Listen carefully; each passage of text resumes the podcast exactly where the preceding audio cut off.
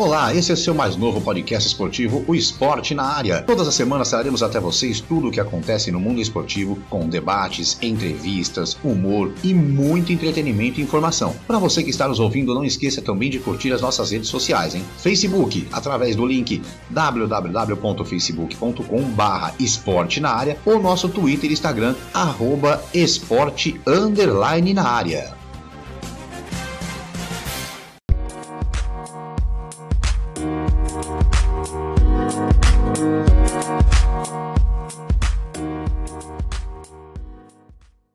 Olá, eu sou Márcio Romão. Seja muito bem-vindo, seja muito bem-vinda a mais um episódio do nosso podcast Esporte na Área. Já estou aqui a postos, juntamente com meus amigos Kleber Scott e Marcelo de Mello, para trazermos a você mais um programa com participação especial, hein? Lembrando que você pode nos acompanhar pelo seu tocador de podcast preferido. Não esqueça de nos seguir também. Você pode fazer parte do nosso podcast mandando o seu recado ou até dando ideias de pautas para o nosso programa. É só acessar a página www.facebook.com/barra esporte na área ou nosso Twitter ou Instagram pelo arroba esporte underline na área. E aí, chegando, Kleber Scott. Bom dia, boa tarde, boa noite. Bom dia, boa tarde, boa noite, Marcelo de Melo, Márcio, Romão, nossos ouvintes do podcast. Logo, logo saímos no no, no YouTube 2021 YouTube, hein, rapaziada? Se prepare aí que não vamos pro YouTube também. Vamos sair do podcast, não, não vamos sair do podcast, mas vamos ampliar, né, nosso programa aí pro YouTube. Bom, é... eu vou dizer o seguinte, amigão, como eu dou sempre aquela, aquela, aquele spoiler, eu vou dizer que o cara, de todos que nós entrevistamos aqui, ele é o mais rápido. Pronto. Eu vou dizer o seguinte, já vou dizer o que eu falei com eles. Calma que tem o Marcelo ainda, calma, Os hein? parceiros deles, né? Os parceiros dele, na verdade. Calma. Que não seja tão rápido quanto eles eram. Que o programa seja um pouco mais lento, um pouco mais devagar. Vamos conversar um pouquinho. Marcelo de Mello, bom dia, boa tarde, boa noite. Bom dia, boa tarde, boa noite, Márcio, Kleber. É, como o Kleber falou, aquele spoilerzinho, vem a terceira medalha de prata aí, o terceiro medalhista. É, e agora é o seguinte, a parte que eu tenho que entrevistar, né? Que eu tenho que apresentar, que eu tenho que falar quem é a pessoa. E aí vai vir, ó, vai vir um livro, tá? Não, não, não, não tenham pressa. Um livro. Episódio de hoje recebemos ele, que é nascido em 19 de novembro de 70, em Lençóis Paulistas, estado de São Paulo, medalhista em 97 no Mundial de Atenas, nos 200 metros, prata em 99 em Sevilha, também nos 200 metros, ouro no PAN de Winnipeg em 99 nos 200 metros, no revezamento 4 por 100, ouro em 99 na etapa final do Grand Prix em Munique, prata, ouro em 2000 em Sydney, 4 por 100, ouro em 2003 no PAN de São Domingo. Ah, gente. Eu, vai eu, faltar medalha, eu tenho certeza. Vai eu faltar medalha. Não mais falar. Não dá. É, é, muita medalha. Bom dia, boa tarde, boa noite. Claudinei Quirino da Silva, ou simplesmente Claudinei Quirino, como é conhecido pelo povo brasileiro. Bem-vindo ao Esporte na Área. É, boa noite, bom dia, boa, boa tarde para todo mundo. É um prazer estar com vocês aqui e estou preparado aí para que vocês possam perguntar e qualquer outra curiosidade que vocês queiram saber. Hoje estou à disposição de vocês e de todos os ouvintes. Claudinei, eu já vou te avisar, tá? Aqui na reunião de pauta, sobra para mim as perguntas ruins, tá? Já é, manda bala. Tô, tô preparado. Na sua opinião, a seleção brasileira do revezamento 2000 foi a melhor seleção já montada? Olha assim, ah, eu, eu vou falar assim, é, como atleta, que eu participei, para mim foi, foi, a melhor naquele momento. Naquele momento de 2000 lá, eu acho que o, o, professor Jaime Neto, que era o treinador, ele escolheu os melhores que ele achava naquele momento e que os atletas estavam correspondendo. É, quando a gente corresponde no atletismo, é que você está fazendo a melhor marca. Então, para mim foi. Agora, se você perguntar no dia de hoje se foi a melhor, o melhor revezamento, eu vou falar não. Naquele momento, lá em 2000, nós somos os melhores. Mas só que hoje, nós temos uma garotada que está correndo melhor que nós, é, fizeram um tempo é, melhor do que o nosso, então hoje, hoje eles são melhores nesse tempo. Então nós somos melhores no nosso tempo e eles são melhores hoje no tempo deles. Olha, Claudinei, né? Claudinei, primeiramente, boa noite, meu querido, boa tarde, bom dia, obrigado pela presença, noite, viu? Scott. Obrigado pela presença, é um cara gente boa demais. Claudinei, eu não concordo contigo, não. Não concordo contigo, não, irmão. Vocês, ó, 96 de 2000 são as melhores até hoje. Porque essa garotada ganhou o Mundial. Beleza. Rápido pra caramba, mas tem que trazer a medalha, irmão. Trazer a medalhinha, ó. Até quase derrubei a câmera aqui. Ah, nossa, tem que trazer a achei que, medalha. eu achei que você ia trazer a medalha agora aqui. É, tem que trazer a É, medalha. Então, Kleber mim, ainda vocês medalha continuam. Pra mim, vocês continuam sendo os melhores. Com certeza. Mas vamos lá. Eu vou pra pergunta que já começando o programa lá atrás. Lá pra gente conhecer a tua história, Claudinei. Conta pra gente, conta pros nossos ouvintes, Claudinei, como é que você teve a ideia de começar a correr? Você trabalhava no posto de gasolina. Eu sei, ô, eu estudei você, irmão. Conta pra nós essa história aí. Então, eu, eu trabalhava no posto de gasolina, ali, aqui no estado de São Paulo, é, perto do posto da, do- da cervejaria Brahma, né? Não vou nem fazer propaganda, não, é linha Guros. É um pouco Uhum. frente ali, vai pertencer a Lençóis Paulista. E eu trabalhava nesse posto, eu estava ali com 19 para 20 anos. Eu sempre fui um cara franzino, magrinho, feio, né? E eu sempre quis impressionar as mulheres. Você dá, dá com essa idade, você quer namorar. Hoje, tudo é mais fácil. E nesse posto que eu trabalhava ali, tinha um monte de garotas ali, né? Garçonetes e, e coisa e tal. E ninguém nunca prestou atenção em mim. Até que um dia, passou um cara correndo ali no, na rodovia. Esses corredores loucos que tem aí, camisetinha, shortinho abertinho do lado. E o maluco parou para tomar água ali no posto mas eu nem prestei atenção nele. Eu, eu só escutei quando veio um monte de, de mulheres, as garçonetes, começaram a falar: Nossa, que homem bonito, olha que corpo maravilhoso. Aí eu me liguei, falei: Nossa, quero ver quem é o, o dito cujo.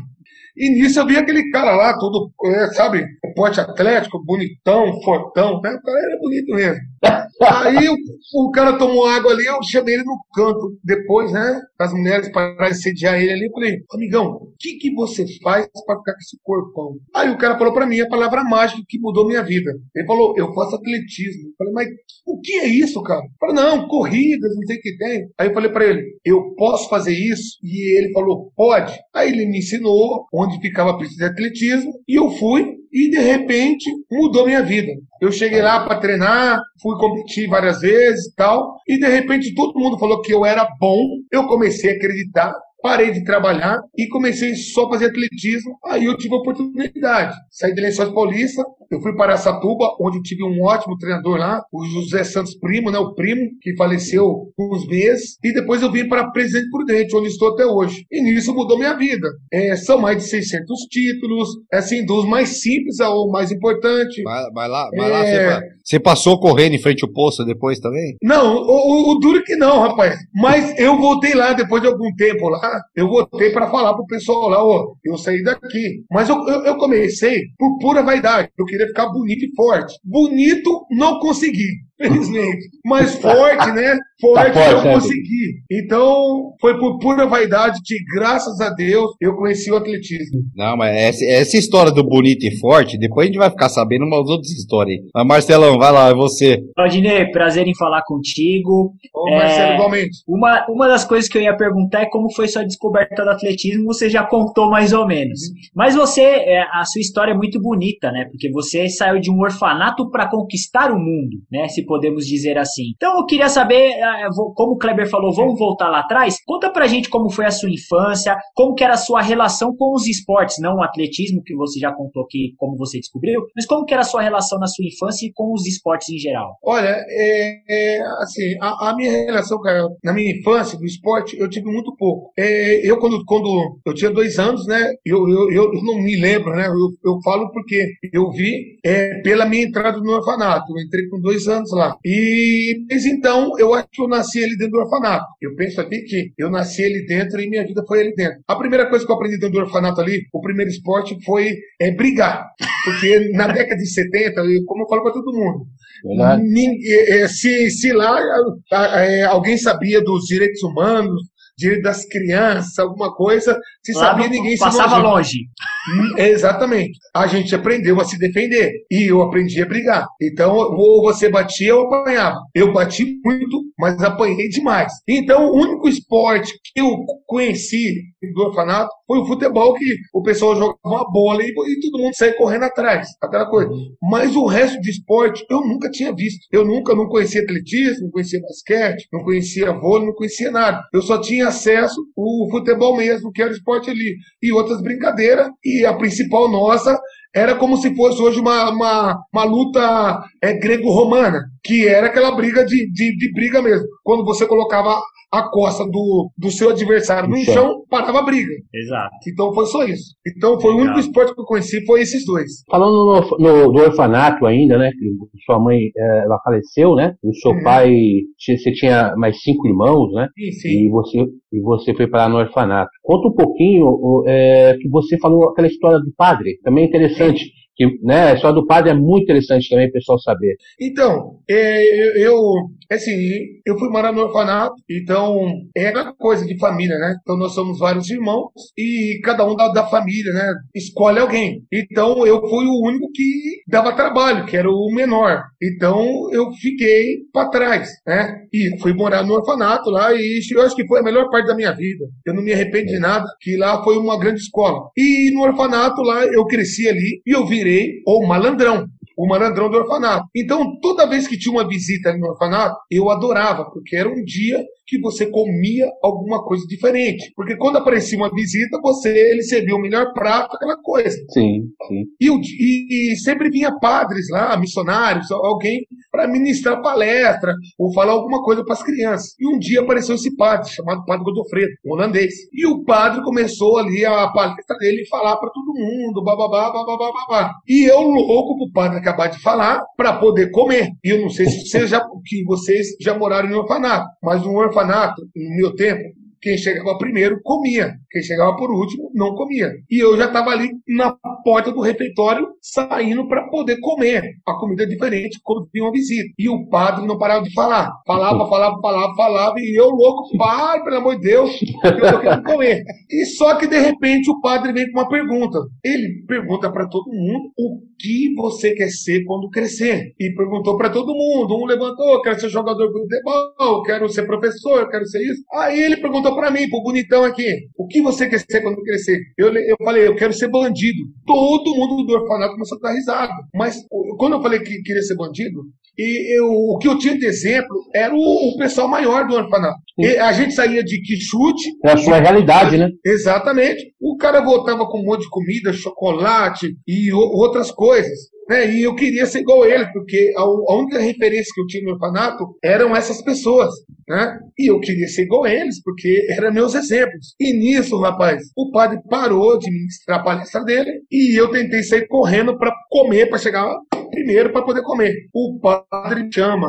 E eu falei, não, agora eu não posso, tenho que comer, né? O padre me pega na mão ali, junto com outro cara que tomava conta do orfanato, e o padre me chamou, rapaz. Ô, qual que é o seu nome? Eu falei, padre, meu nome é Neizinho, eu tô ocupado, tenho que ir embora logo. Aí foi a primeira oportunidade que eu tive na vida. O padre falou: Você quer ser bandido mesmo? Eu falei: Quero, quero ser igual o fulano e tal, aqui tal, tal. Aí o padre me chamou, segurou pela minha mão, lembro até hoje, e falou pra mim: Você quer ser meu coroinha? Eu falei: Para com isso, rapaz, não sei nem rezar. Esse negócio de rezar não é comigo. Ele falou: Não. Aí ele me convenceu. Sabe como? Ele falou assim: no interior, né? Todas as beatas levam bolo, doce pro padre. E ele falou a mágica: todos os bolos, doce, é todo para você. Eu falei: para, tô, tô dentro, né? Eu falei: eu vou. E nisso, eu virei amigo do padre para comer. Ó, vou contar uma coisa para vocês. Eu ficava na missa, olhando ali na frente, né, antes do pessoal entrar na igreja, e eu ficava vendo o pessoal que trazia doce, trazia alguma coisa, porque antigamente o pessoal trazia naquele guardanapo branco é, enrolado, né? Não é igual hoje que tem tapuer, que tem essas coisas, né? Eu sou do antigão. E quando não via nada, eu ficava bravo, fazia um beijo desse tamanho. Falei, ah, essa missa tá chata, hoje eu não quero. Então, mas eu ficava muito feliz. O pessoal levava doce de abóbora, né? Que é muito típico lá do, do interior. É doce de leite, levava bolo de fubá, levava pão caseiro. Eu adorava. Só que toda vez que, que eu ia com o padre, o padre me ensinava umas coisas novas. Então, todas as coisas que eu, que eu aprendi no orfanato, que não eram coisas boas, naquele tempo, hoje o orfanato é diferente, tá? Não tô fazendo apologia às coisas de hoje, não. É na década de 70. E o padre começou a abrir um leque na minha vida, me ensinando as coisas boas. Que tudo aquilo que eu tinha aprendido, ele tinha, ele mostrava para mim que estava errado. E nisso eu cresci. Graças a Deus, é, o padre começou a me ensinar umas coisas boas. Porque eu sempre fui uma pessoa muito revoltada, todo mundo que me conhece sabe que eu sou revoltada, eu tenho um gênio muito forte. Mas assim, eu, eu sei é, ter o discernimento das coisas boas e das coisas ruins. Mas naquele tempo eu, eu não sabia muito. Então eu, eu tava com toda aquela revolta do mundo nas costas, porque quando você mora no orfanato, sim, na minha opinião, naquele tempo, é que você morava num depósito de gente. Então, tudo que não servia para a sociedade, o pessoal colocava ali. Ou para você ter uma recuperação, para você seguir o caminho que todo mundo sabe aí, que eu não gosto nem de falar. Então, eu, eu, eu levei toda essa revolta ali, porque eu, eu achava que até Deus mesmo tinha me abandonado, tudo. Porque quando você não nasce assim, é, não, não nasce, você não está assim, junto com a sua família, com as pessoas, para te ensinarem, as pessoas que estão do seu lado é que vão te ensinando o que eles querem. E muitas coisas que eu aprendi no orfanato, é igual eu falei para vocês, que era mais na lei da força, né? Da briga. Então, muitas coisas que eu ensinei não era, que, que eu aprendi, não era coisas boas. Mas o padre, graças a Deus, né? Ele começou a me ensinar algumas coisas aí que eu trago para a vida até hoje. É, Claudinei, é, a gente vai continuando aqui a nossa entrevista e fazendo algumas outras perguntas também sobre é, a sua carreira. E, e, e hoje, o Claudinei também virou um gestor, que secretário de esportes e tudo mais. É, enfim, onde você, como gestor, acha que deve ter, é, tem que ser feito um investimento no, no, no esporte de base? Bom, assim, eu, eu como gestor, assim, eu, eu acho que o, o esporte de base é o, é o começo de tudo. Porque todo mundo pergunta para mim, qual que é o melhor esporte do mundo? E eu falo para todo mundo que o melhor esporte do mundo é o esporte que você mais gosta. Uns gostam do atletismo, outros do basquete, basquete, do vôlei, futebol. Esse é o melhor esporte para você. Cada um gosta de um. Mas só que o mais importante é quando você entra na escola, né, a partir de sete anos, seis, algumas escolas, é que você tem um conhecimento do esporte. Não precisa ser todos, porque nós sabemos que hoje as escolas públicas, municipais e do governo e, e, e tudo, ela não tem todo tipo de esporte. Mas a criança, ela tinha que ter acesso a todo tipo de esporte. Agora, você falando como gestor, eu nunca fui político, não sou político, mas eu sou, eu sou gestor aqui na cidade do Presidente Prudente há três anos, é, dez meses e 28 dias. É? E eu sei que eu entrei aqui para tentar mudar o esporte, não fazendo propaganda de nada, de, mas só que a gente sabe que o esporte, infelizmente, não só aqui em Presidente Prudente, mas no Brasil inteiro,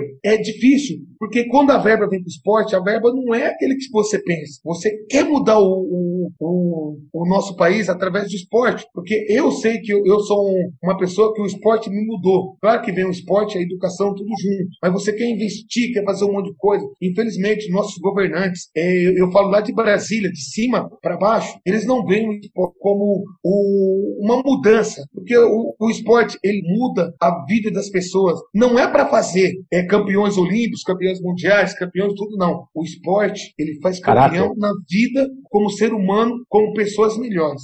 Isso que o esporte faz. É isso com, pelo com tipo certeza. de esporte que eu trabalho e que eu acredito. É como a gente falou com, com o Claudinho, como a gente falou com o André Domingos, como a gente já conversou com o Edson Luciano, é esse pessoal que fez história com você. É, realmente falta um pouco mais de investimento do poder público, né? Exatamente. É, o, o poder público ele, ele tem que investir um pouquinho mais no esporte. É, não é. Não, eu, eu sou assim, eu não falo assim para você soltar dinheiro, dar patrocínio para o esporte, não. É para você dar apoio a todas as, as modalidades, mas você dá condições do professor trabalhar.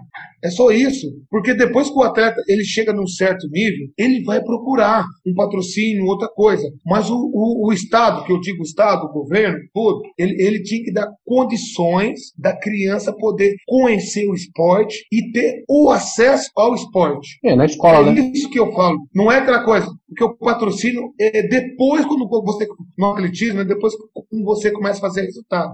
É, realmente ainda falta muita coisa ainda pro, pro esporte. É, a gente sempre fala aqui, né? É muita coisa que deve ser feita pelo esporte, mas lá no começo, lá na, na base, lá no, no, na escola, é, a criança me realmente fazer esporte. Claudinei, você foi um, um corredor especialista em três modalidades, né? Você foi muito bem tanto no 100 metros, no 200 e no 400. Dessas provas, tinha alguma que você gostava mais? Tinha. É, eu, eu, eu, sempre gostei, sim. O, o 100 metros, para mim, é, é, como se fosse a Fórmula 1 do, do atletismo. E todo mundo que entra no atletismo é igual você entra no futebol. Você quer ser artilheiro, você quer ser centroavante.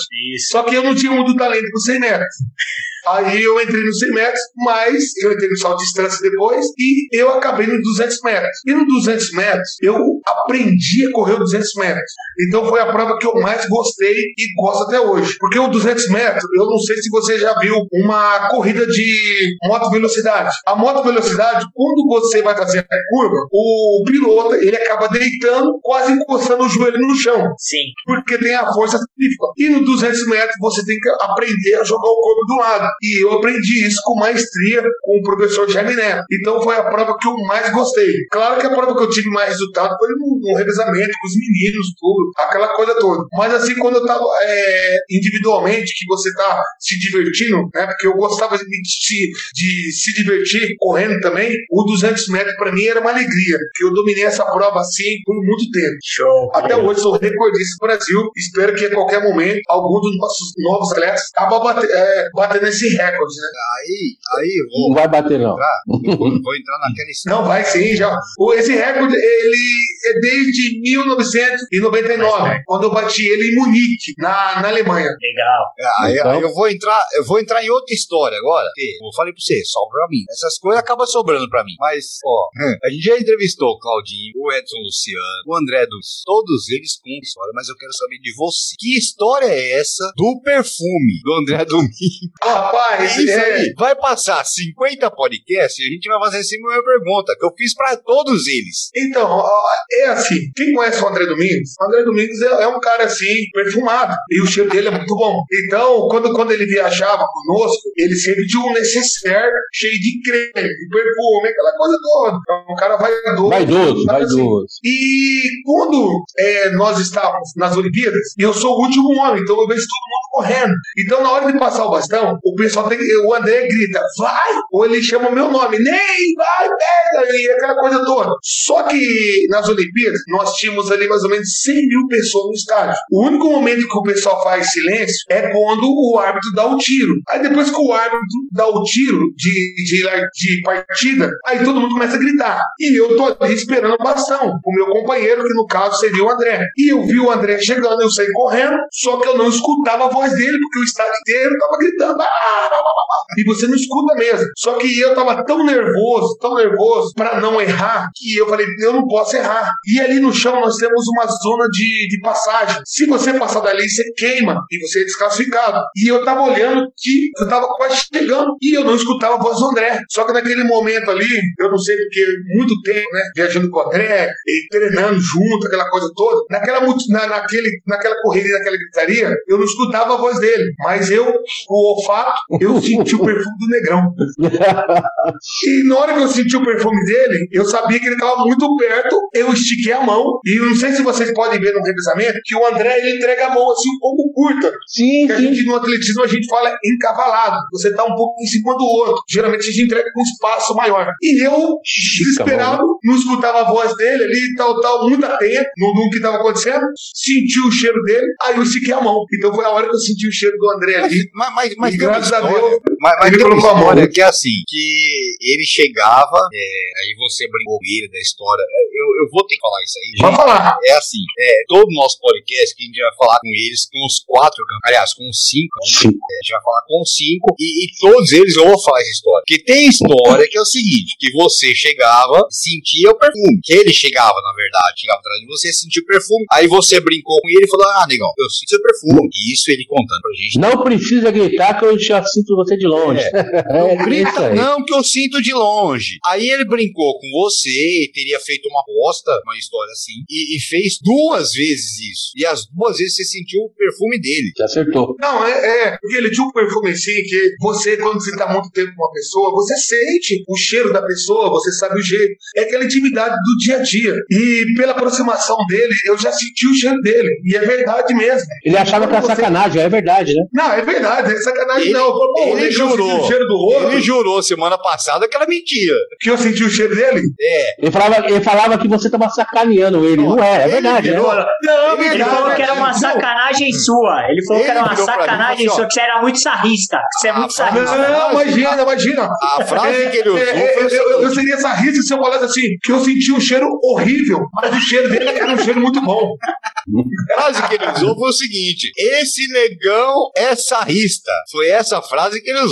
Não, imagina, o, o- é- quando você conhecer ele pessoalmente, você vai sentir que ele tem um cheiro assim. O cheiro dele é muito bom, um cheiro agradável. Ele, um Ele não passou, e ele não passou o nome do perfume pra nós, ele não quis passar. Ah, é, é, ele tem vários perfumes. Eu, eu também não sei o nome do perfume dele, não. Mas você conhece a pessoa, às vezes, não né, pelo pelo, pelo o dia a dia, você sente. E assim, se eu estivesse sacaneando o sarrisco, oh, que cheiro horrível, mas o cheiro dele É. era muito bom. Exato. E eu já estava familiarizado com esse cheiro.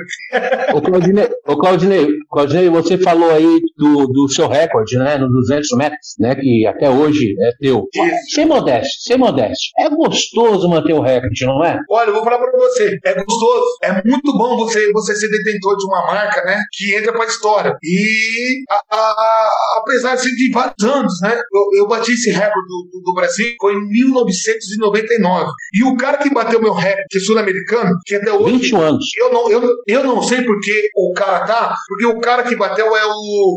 o é, não sei o que lá, é Edwards. Só que ele é do Panamá. Eu não sei o que o Panamá tem a ver com, com o sul-americano.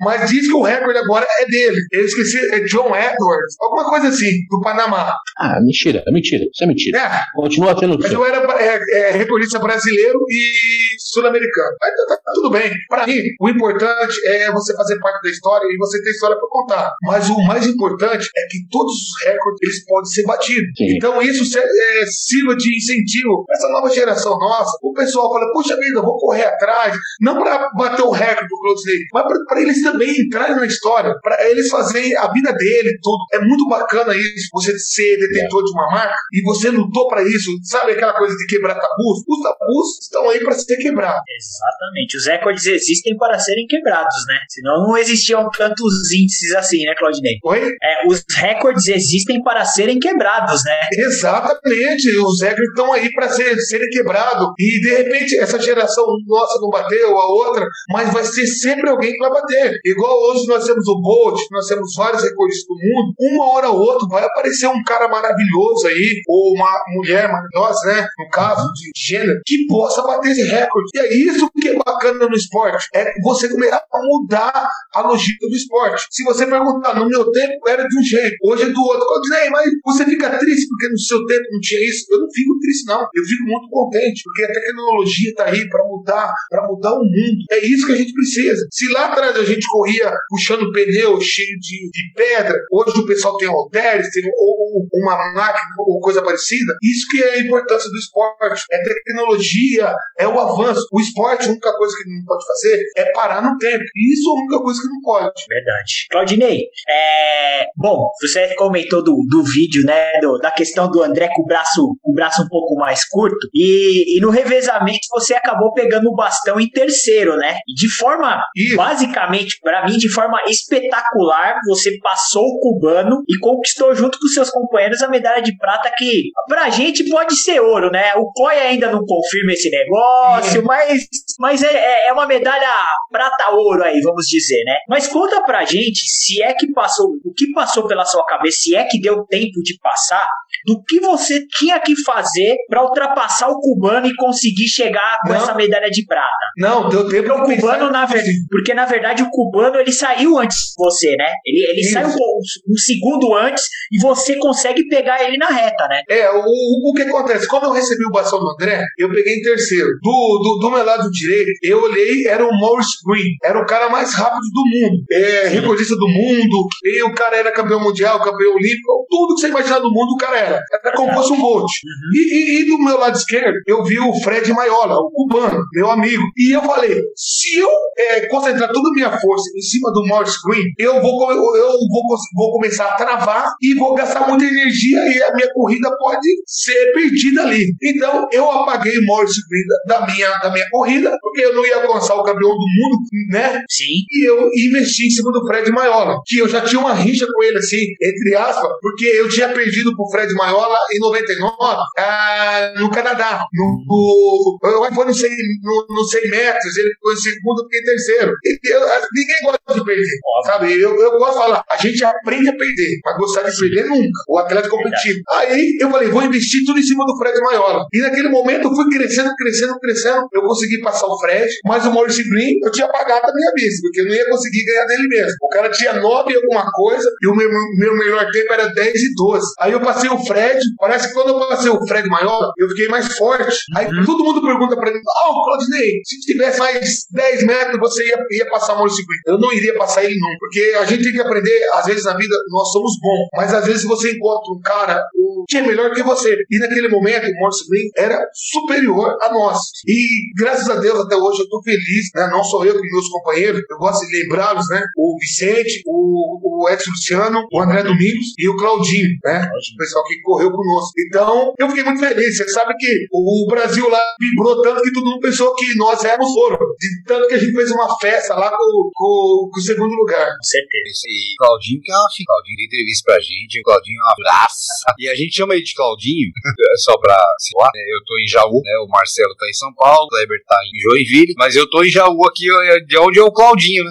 O Claudinho morou. Não, pra, pra nós também, ele é o Claudinho, não no sentido assim, diminutivo, não. É no sentido de carinho mesmo, sabe? É. Que nós conhecemos ele sempre com o nome dele é Caldo Roberto, mas nós, eu dizia porque ele e o Vicente Lenilson eram os dois menores do nosso grupo. Então eu tenho 1,86m, o André é 1,87m, o Edson 1,90m e pouco. Então aqueles três negrão perto dos pequenininhos. Mas não era assim por nada, não. Era isso de aí- carinho mesmo. Isso aí, Claudinei, daqui a pouco a gente vai falar um pouquinho disso aí. Desse, do, do Claudinho, do pequenininho.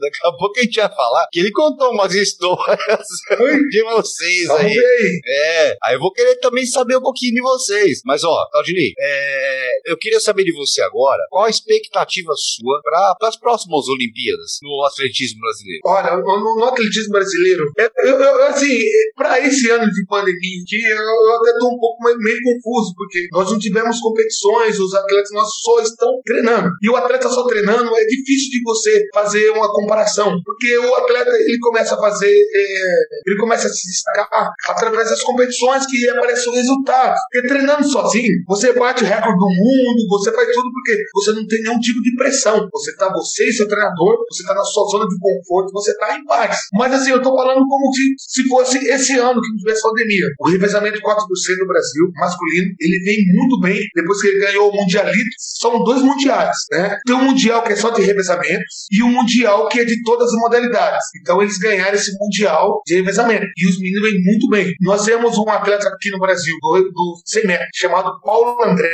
que ele vem muito bem no 100 metros. Ele tem a segunda melhor marca da história do Brasil, com 10,02. É um excelente atleta. Ele tem tudo para crescer. Fora os outros, Aldemir, dos 200 metros, o, o, o Rodrigo, todo mundo. E nós também temos o Darlan. O Darlan, ele sempre está entre os três, o terceiro, quarto do mundo no arremesso de peso. Nós temos o salto triplo, que nós temos também uma geração boa. Nós temos o salto de distância. Então, são, são essas provas. Aí eu falo para você, "Mas, você pode falar alguma coisa? Assim, hoje não dá para numerar. Nós temos a maratona com o Paulo. O Paulo Paula vem, também vem, vem- é o melhor maratonista do Brasil. Você sabe que a maratona também no Brasil é dependendo do clima, do dia, o maratonista ali, ele é favorito. Então não adianta falar que o cara de X país, eh, como a gente diz, a Etiópia, o Quênia, o cara é favorito. Não, depende do clima, depende do dia. Então hoje o Brasil não tem só uma prova, nós temos várias provas. Mas, mas você acha que hoje, é, no Brasil, é, a gente tem assim, fortalecimento assim, do atletismo? Oh, desculpa, eu não escutei.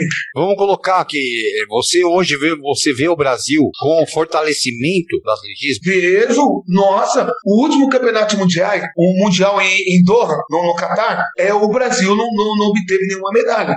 Mas a gente, ah, nós chegamos em várias é, finais. A, até esqueci de falar para vocês aí com um erro meu, do Thiago Braz, que é o atual campeão olímpico do salto com vara. O Thiago, assim, o, o esporte, o atleta a gente passa por, por um momento, a gente chega no ápice, às vezes a gente dá uma parada, uma estacionada, depois a gente pode voltar também. Eu vejo sim, eu vejo o Brasil hoje com grandes chances de medalhas em várias provas do atletismo. E o atletismo nosso, ele vem numa grande crescente, né? Até parece pleonasmo do senhor, uma grande crescente, mas nós estamos crescendo, nós estamos crescendo e muito. E, e Thiago, em todas as Thiago provas, Braz, isso que me deixa feliz. Thiago Braz, que está sendo largado pelos clubes. Né? É, não é assim, não, não, assim, eu, assim, eu, não, eu não gosto de entrar em polêmica assim, largada pelos clubes, né? Porque ele perdeu um patrocínio que ele tinha aqui no Brasil de um grande clube. E isso para qualquer atleta é muito importante. É, para nós, atletas e ex-atletas, a coisa mais importante é o patrocínio. Nós precisamos disso, porque é disso que a gente vive. Eu não sei o que aconteceu no clube dele, não sei qual, qual os critérios, porque é quando você faz o contrato clube, você tem que fazer X, X coisas. E se de repente ele não fez uma do outro,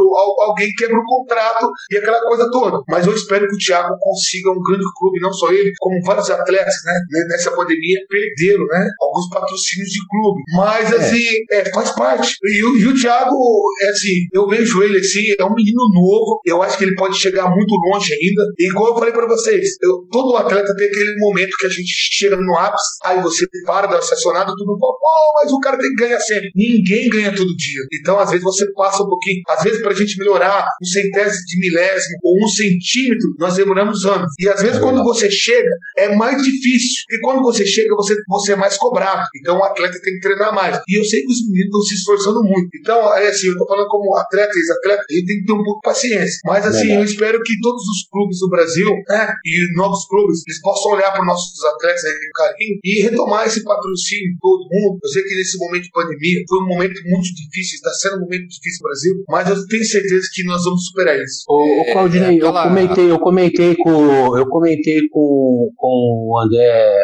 André Domingos exatamente sobre isso, né? Eu acho que vocês que são, são a referência no esporte, no atletismo, sabem como, como funcionam as coisas, vocês deveriam é, entrar mais no meio político, vocês poderiam participar mais. Hoje você é secretário de esportes e prudente, né? E tá no, no, no meio político. Eu trabalhei no meio político por 20 anos, fui assessor de vereador, assessor de prefeito, eu conheço bem como é que funcionam as coisas aí, eu entendo que o, seu trabalho não é nada fácil. Mas me fala uma coisa, você tem essa pretensão, amanhã ou depois entrar na política para ajudar o esporte e você entende do assunto e vai nos ajudar a crescer mais o atletismo no Brasil, né? Olha, assim, eu, eu tenho pretensões sim, é, não é agora, não sou candidato a nada aqui, né? Eu sou apenas, assim, eu acho assim, eu gostaria de ter uma contribuição um pouquinho maior com o atletismo. Eu já contribuo aqui na minha cidade, na minha região e, e nas coisas que eu posso. Eu viajo também o Brasil inteiro através do, dos heróis de atletismo, caixa, incentivando o esporte, a educação, todo tipo de esporte. Mas eu sei que o nosso país, ele vive através da política. Eu sei que já tem alguns atletas nossos que são candidatos em, em algumas funções políticas, né, que não vou citar o nome aqui, porque não é o tá momento. E, mas eu acho que, que não, não só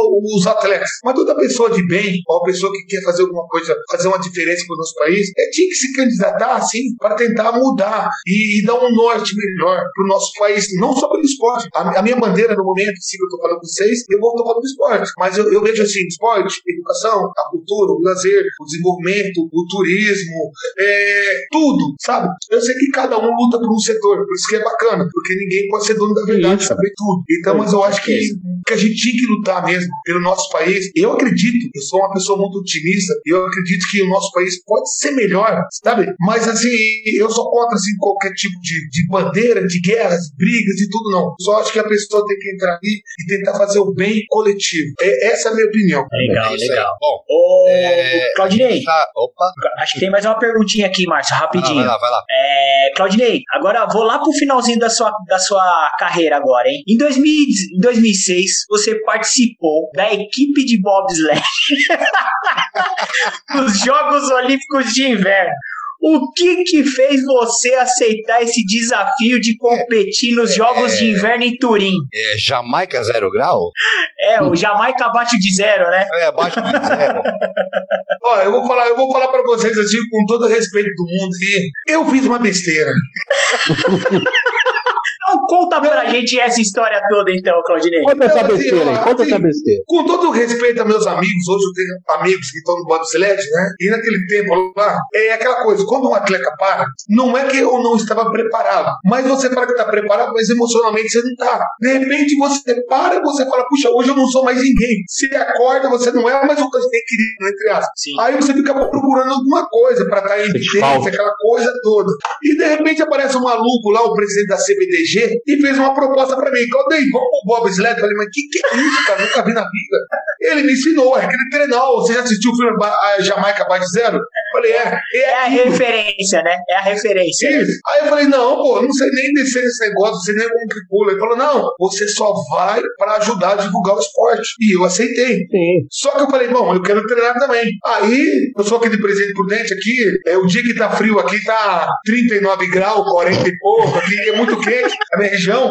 Eu comecei a descer de ca- carrinho de rolemã aqui numa descida do lado da minha casa, pra tentar ver o, o negócio. Aí tinha uma- um frigorífico aqui, o cara que deixou entrar lá junto com as carnes, na câmara, frigorífico, pra sentir o frio. Eu não conseguia ficar nem meio minuto lá e saía. E eu fui depois, eu fui pra Calgary, né, no, no Canadá, lá eu treinei de verdade mesmo, entrei no carrinho, eu aprendi tudo. Mas assim, pra mim, né, com todo respeito no esporte, com meus companheiros brasileiros que estão lá, pra mim foi a pior besteira que eu fiz. Eu me machuquei lá, não sei se vocês viram lá, levei um tombaço, é, quase matei minha esposa aqui no Brasil, a família inteira. Quando botaram aquele pano vermelho lá, ninguém me via saindo. Ah, foi, foi, foi aquela loucura. Mas pra mim valeu uma experiência. Mas eu não faria isso de novo, não.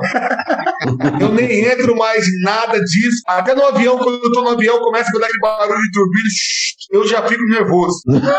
Mas assim, valeu como experiência. Mas assim, foi uma das coisas, pra mim, que eu fiz errado na vida. Você fala assim, "Claudete, você cometeu alguma burrada, assim, alguma coisa? Porque eu tava quietinho aqui em casa, rapaz. Podia ter ficado quieto. Deixa pra molecada mais nova, que já tinha experiência, tudo. Mas, infelizmente, mas eu, eu agradeço todo mundo que, que me ajudou lá, mas eu acho que eu fiz besteira. Faz parte, faz parte. Faz É, faz, faz. Eu, eu admito que eu errei.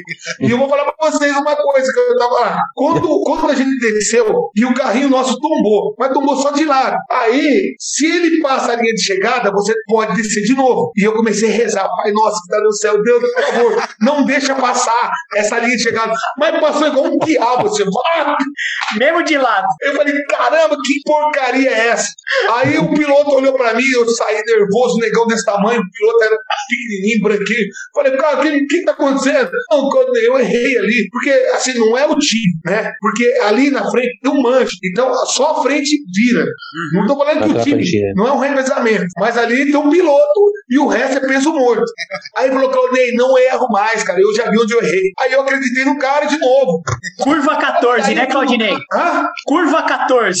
Exatamente. Pô, você tá bem. Aí, o que que aconteceu? Aí, como, como eu tô ali atrás, que eu tô com a cabeça baixa, eu não sabia contar a curva, não dá pra você ver. Ninguém é só piloto. Mas cada friozinho na barriga eu contava. Eu, um, dois, três, e, fui contando. Quando deu na 14, assim, no meu pensamento, eu falei, graças a Deus. Aí quando eu falei, graças a Deus, Pau. Batemos de novo lá e aí foi aquele regaço lá. Aí aco- acordei ali um pouquinho, dei tchau pra câmera ali, né? Quando eu saí daquele pano vermelho, tudo bem. Acordei no hospital, tudo engessado aqui, o, aqui. Quando eu tava na Itália, ainda tava bem, porque eu tava em Turim, né? Na Itália. Aí eu vim pro Brasil engessado ainda, tudo aqui, com a castala. Ah, mas quando eu cheguei aqui no, no, no calor de presidente Prudente, começou a pegar fogo aquele negócio, queimar, ranquei tudo aquele negócio lá. Mas, mas, mas valeu a experiência. Quando, quando Valeu, chega valeu. aqui no, quando chega aqui no calor é duro, né? É, mas é coisa pra não fazer mais. Hoje eu dou risada, né? Porque eu joguei o capacete fora, joguei as roupas, tudo lá na Itália. Eu fiquei meio revoltado, né? Aí quando eu chego lá no, no, no, no hotel da vila, tava tudo dobradinho, bonitinho, do lado da minha cama. Aí eu falei, beleza. Aí eu trouxe pro Brasil. Quando eu cheguei no Brasil aqui, a primeira coisa que eu fiz, eu dei pro meu sogro. Aí eu dei pro meu sogro, pô, não quero mais saber dessas coisas, Não quer nem lembrar, né? Aí meu lembrar. sogro, a minha mulher, né, foi lá e buscou tudo de novo. Tá tudo aqui, tá aqui guardado aqui em casa. Legal. É história, tem que guardar. Tem que guardar. Nessas horas a mulher. Oh, meu Deus. Mas vamos lá. Gente, terminando aqui, infelizmente, terminando esse episódio, Claudinei Quirino, muito obrigado. Vamos começar pelas despedidas. Kleber Scott, bom dia, boa tarde, boa noite. Olha, eu, bom dia, boa tarde, boa noite, Márcio, Marcelo. Não, vamos ter que trazer o Claudinei Quirino no próximo programa, mais pra frente. Eu quero fazer um especial, viu, Claudinei? Até já conversei com, com os outros meninos aí. Fazer um especial, é, vocês quatro, vocês cinco, junto com a gente aqui, fazer um especial comemorando esses 20 anos que vocês merecem, né? Porque, ó, a resenha contigo tem que ser dois programas. Um programa só é muito pouco. Quero te agradecer de verdade, meu irmão. Obrigado pela força, viu? Va- valeu, valeu, Scott. Um abraço a você. É isso aí, Marcelo de Melo. Bom dia, boa tarde, boa noite. Bom dia, boa tarde, boa noite, meus companheiros Kleber e Márcio. Claudinei, sem palavras. Que, que, como a gente fala no, no futebol, hoje não foi uma entrevista, foi uma resenha. Que é um bate-papo gostoso da gente conversar, dar risada, relembrar o passado. Então, a gente do Esporte na Área só agradece aí pela, pela participação e de poder relembrar aí num ano tão especial aí de 20 anos da medalha de prata de Sydney. Então, mostra a medalha pra nós, e mostra a medalha pra nós. É, tem que mostrar a medalha. Tem, Aí, ó. Aí. As medalhas, é- né? essa aqui, Ah, essa é a medalha de Sydney e essa aqui são a, a do, do, do Pan-Americano de 99. olha aí, ó. É, calma aí, calma, ajuda, ajuda aqui, os, os universitários daqui. É, Fica à vontade, fica à vontade. Winnipeg. Essa aqui é de Sydney. Essa é a. É, eu, eu, tô, eu tô com o time aqui atrás. É isso E essa aí, aqui tá certo. tudo de. Quando, quando no, no, no único só Pan-Americano, eu consegui todas essas, essas medalhas. Olha aí, olha Em aí. 10 dias eu consegui quatro medalhas do Pan-Americano. Olha, Merece, é o cara, você é o cara. é, é incrível. Assim, Claudinei. pra gente é uma Ó, eu queria agradecer vocês aí. Eu confesso pra vocês que é, eu fiquei um pouco com medo aí com as perguntas difíceis, né? E eu falei, Ah. nossa, agora vem coisa lá picante aí, não sei o que tá acontecendo, mas foi alguns é, uns momentos bacanas. E eu posso falar pra vocês assim, que vocês têm meu respeito. Eu, nu- eu nunca participei de um programa assim, até com pessoas assim, bacanas. É, eu, eu sou um cara, eu sou um cara tímido e eu me senti muito à vontade com vocês. E, Ô, Claudinei. foi muito bacana. Eu tô aqui, ó, minha esposa tá aqui, meus dois filhos, estão todos aqui do meu lado aqui, assistindo Legal. vocês aqui, curtindo. Meu cachorro. Mostra os filhão, mostra, os filhos, mostra, mostra a família aí, que ninguém quer aparecer. eu fiquei muito, muito é, à vontade. Aê, mostra é a dos família. meus. Vem cá, boneca. Vem Mostra a família, coisa linda. Aí, família é tudo, né, amigo? Aí, ó. A Ju, Parabéns, parabéns. boneca. Olha que família linda, é isso aí, Claudinei. Parabéns. Parabéns, mano. Parabéns. Aqui, é- esse aqui é, é meu time do dia a dia, que é meu, é meu revezamento aqui. Essa aí, esse, esse pessoal aí não é medalha de ouro, é medalha de diamante, né, Claudinei? Ah, aqui sim, aqui sim. Claudini, é, agradecer você. A gente tá terminando aqui, a gente tem um tempo aqui de, de gravação também. Mas agradecer você pela sua simpatia, pela sua dedicação, e enfim, por ser um, um esportista do jeito que você foi, tá? E, e outra coisa, queria falar também, é, agradecer a- hoje em dia a Caixa, que também patrocina Isso. vocês, tá? Que patrocina os heróis olímpicos, Do atletismo. os heróis do atletismo. Então, assim, é, que, que vocês sejam sempre essa ideia e essa, é, como posso colocar, essa A força. intenção do nosso programa é essa. Essa força pra todo mundo. Como diz o Marcelo, né, Marcelo? O Marcelo sempre fala isso. Hoje ele não falou. Hoje ele não falou, mas nos outros ele falou. É, a gente tem sempre o futebol aqui, mas a gente tem que entender que não é só o futebol. O esporte do Brasil é muito mais que futebol. É muito mais que isso. E vocês representam isso. Então, muito obrigado de coração, viu?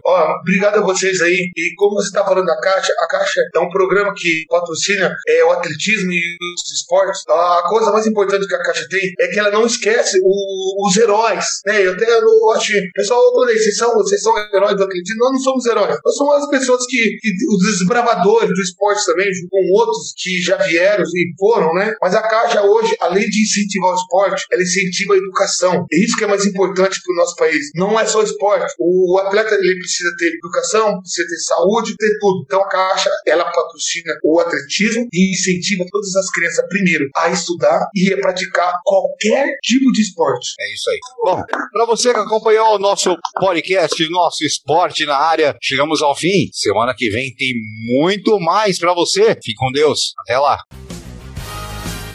Você curtiu mais um Esporte na Área, o seu mais novo podcast esportivo. Aproveite e não esqueça de curtir nossas redes sociais, Twitter ou Instagram, arroba esporte na área ou pela nossa página do Facebook, www.facebook.com barra esporte na área. Esporte na Área, sua mais nova opção de podcast e informação a qualquer hora do dia ou da noite, sempre ao seu alcance e sempre junto com você.